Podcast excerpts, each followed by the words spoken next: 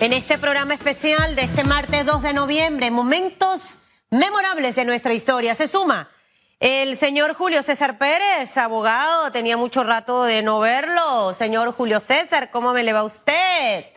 Bien, bien, Susan, gusto en verte de nuevo. Sabes que justamente estaba recordando, hace cuatro años y un día, el primero de noviembre de 2017, fue mi primer análisis en radiografía. Así que ahí, ahí ya cuatro años desde la primera vez con ustedes. Y ahí usted presente con sus guayaberas, porque usted es hombre también de usar mucha guayabera. Y, Yo sí, me encantan. Y creo que es el momento de esos momentos memorables de nuestra historia. Acabamos de tener una deliciosa entrevista, y digo deliciosa porque uno disfruta las conversas. Eh, hay conversas que uno lo dejan lleno de mucha información y la conversa con Elena Yorash ha sido una de esas y que estoy casi segura que la tuya será igual en todos esos aspectos históricos y precisamente este noviembre del año 2021, más allá de ser nuestro noviembre eh, distinto al de la pandemia del año pasado, que estábamos encerrados con medidas eh, de, cuarentena establecidas, eh, celebramos esa independencia este año. 200 años de esa separación de Panamá de, de España. Ese significado y el papel fundamental que juega en este tiempo eh, para que los panameños puedan entenderlo, porque muchos, en Julio César, dicen, ay, oye, pero eso fue hace 200 años, Susan, ¿tú qué haces recordando eso? Y eso con mi vida, ¿cómo me impacta? ¿Cómo me benefició? Pongamos el tema en perspectiva. Sí, no, muchísimas gracias por, esa introducción, Susan. En primer lugar, eh, voy a referirme a la, Constitución de Panamá. En su artículo 93, un artículo quizás un poco olvidado o no muy estudiado en algunos casos, se dice la importancia de la historia en, en la educación panameña. Por ejemplo, el artículo 93 dice que la finalidad de la educación panameña, la finalidad es crear en el estudiante una conciencia nacional y basada en qué? Pues basada en el conocimiento de la historia y los problemas de la patria. Entonces ya la misma constitución te establece que la finalidad de nuestros centros educativos y universitarios es lograr una conciencia nacional. ¿Y cómo la logras? Con el conocimiento de la historia y con los problemas de la patria. Ahora bien, esto no quiere decir que la historia debe enseñarse no únicamente con fechas, personajes de memoria. Eh, no, es importante saber, por ejemplo, quién cosió la bandera, quién eh, hizo la letra del himno nacional, pero más importante de eso es, digamos, los contextos sociales, económicos o culturales que la historia ha tenido, el impacto en sí. Eh, la historia es, es viva, es como justamente lo que estamos viviendo hoy, pero hace 200 o 100 años atrás. Entonces es entender ese contexto que construye, digamos, la nacionalidad panameña y de esa manera es como se debe enseñar la historia. Primero, porque está en la Constitución y segundo, porque esa misma enseñanza de la historia nos va a llegar a entender los problemas de la patria y eso se traduce en pensamiento crítico. Entonces, una vez comprendamos nuestra historia como es, no nuestra parcializada o conveniente, donde solamente se seleccione en los planes de estudio lo que quieren que los estudiantes aprendan, sino una historia integral, habremos, digamos, mejorado como país. Y ahí está, eh, Susan, la importancia de la historia para Panamá. Y es que la finalidad última de la educación se consigue precisamente con historia, con esa materia que, como bien, bien dijiste en el bloque anterior, los profesores tienen que enseñarla de otra manera, de, una didáctica totalmente diferente, no de memoria. Eh, hay muchos quizás bochinches históricos que, que, son interesantes y otros mitos que tenemos que tumbar. Por ejemplo, Rufina Alfaro. Rufina Alfaro no hay registros históricos que haya existido el tema con Rufina es que es muy difícil eh, decirle, por ejemplo, a los anteños que Rufina no existió. Una vez hay estatuas y, está Rufina en el imaginario colectivo. Pero realmente los grandes gestores de, la independencia eh, en Azuero, Segundo Villarreal y Francisco Gómez Miró. Personajes poco mencionados en secundaria, en primaria, en la universidad. Pero ellos realmente sí existieron, ellos sí impulsaron el, grito de la villa, que, que, realmente fue más que un grito, fue el inicio del movimiento independentista de Panamá. Eh, tiene muchísima importancia y, también destacar, porque a veces como que se nos olvida, simplemente memorizamos el grito del 10 y la independencia del 28.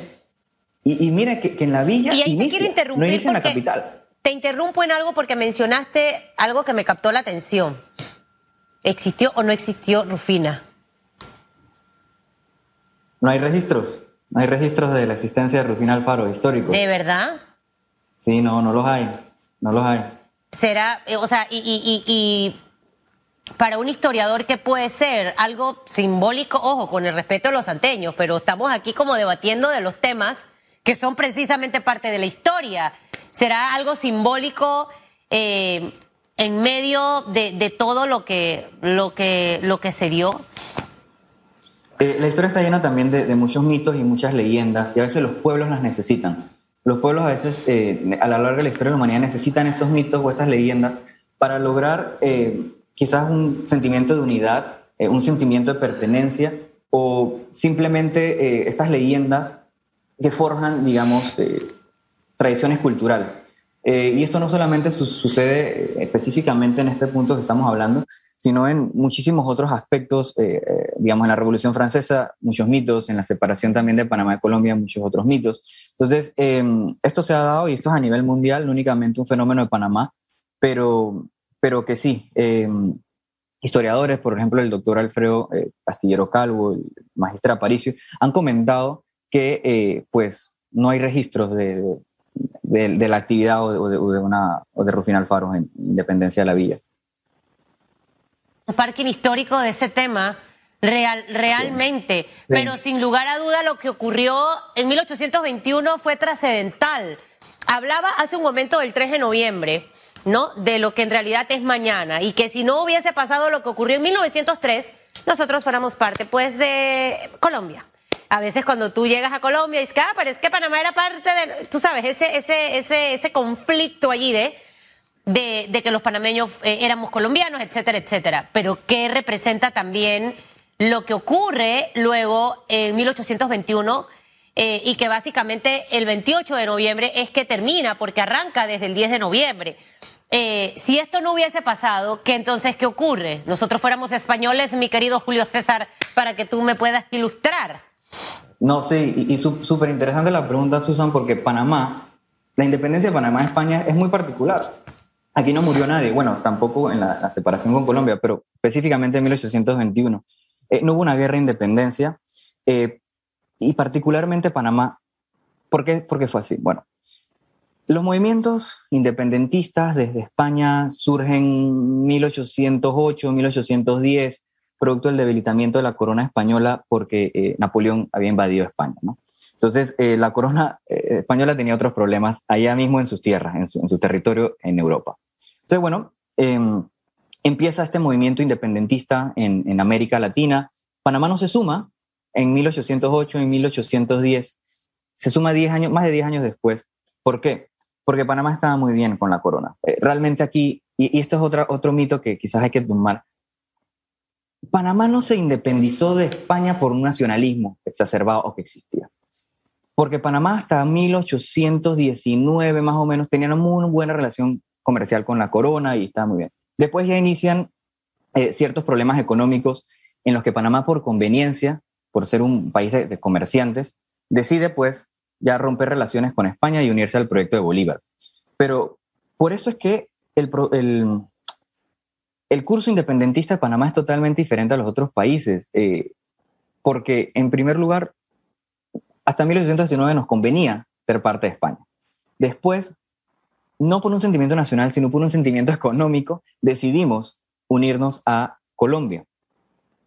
Hay otra discusión de que si fue una buena idea o fue una mala idea unirnos a Colombia, porque ya sabemos que fueron ochenta y tantos años de... Em, es decir, y aquí hago otra pausa para que la gente vaya entendiendo que nos independizamos de España, pero después entonces nos fuimos con los colombianos, para ponérselo como en, un lenguaje más sencillo, ¿no? Ah, bueno, estábamos bien con la corona ya, con la reina, el rey y toda la cúpula de, de España, ya después sentimos que, para ponerlo como sencillo, no estábamos bien, entonces nace este, este movimiento, se suma a Panamá después de 10 años y después Colombia.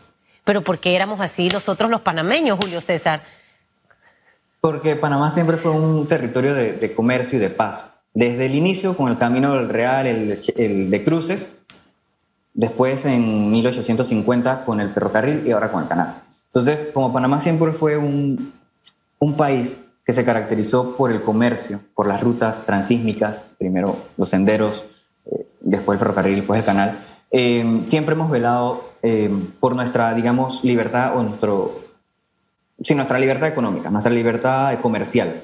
Y cuando eso a Panamá se le toca, Panamá empieza, digamos, a desesperarse. Y, el mismo eh, ejemplo lo podemos ver cuando Colombia decide no ratificar el tratado Erranjai.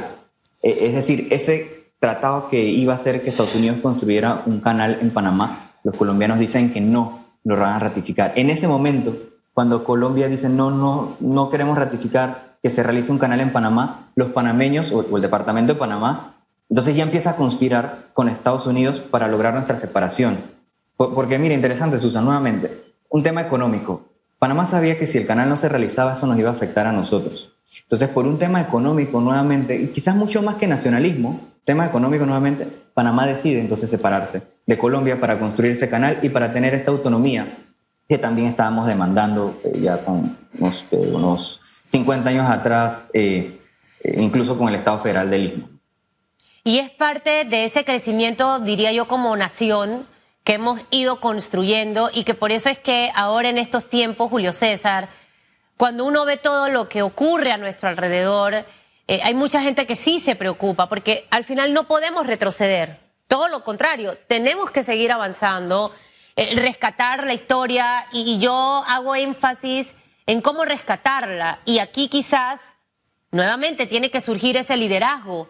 ¿Quién revisa nuestros planes de estudio y, y, chequea que está lo que tiene que estar y la manera y la forma en la que lo debemos enseñar?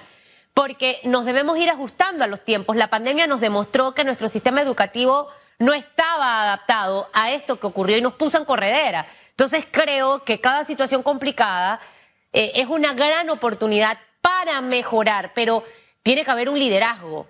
¿Cómo lo hago? Empiezo con la educación de esta forma, estoy inventando, regreso temas a nuestra historia, eh, eh, reestructuro la manera en la que los docentes enseñan a nuestros estudiantes estos temas, ¿no? Eh, porque creo que está demostrado hoy y cada día es más evidente que la historia no es aburrida y que sí hay una manera distinta de contarla. Sí, 100% de acuerdo. Y, has dicho dos cosas fundamentales. La primera, con los profesores. En Panamá, bueno, Panamá fue el país del mundo donde más tiempo las escuelas estuvieron cerradas en parte eh, porque, bueno, se sabe, salió en las noticias, se habló incluso en, muchísimos programas de opinión a nivel nacional, parece que en radiografía también, y es que los gremios docentes no querían, incluso vacunados, iniciar clases. Entonces, si los educadores, que son los que van a transmitir la información, incluso vacunados no querían dar clases, ya tenemos un problema de salida de quienes imparten la educación. El otro gran problema que tiene Panamá es que hay un tema, digamos, de, falta de evaluación efectiva de los profesores.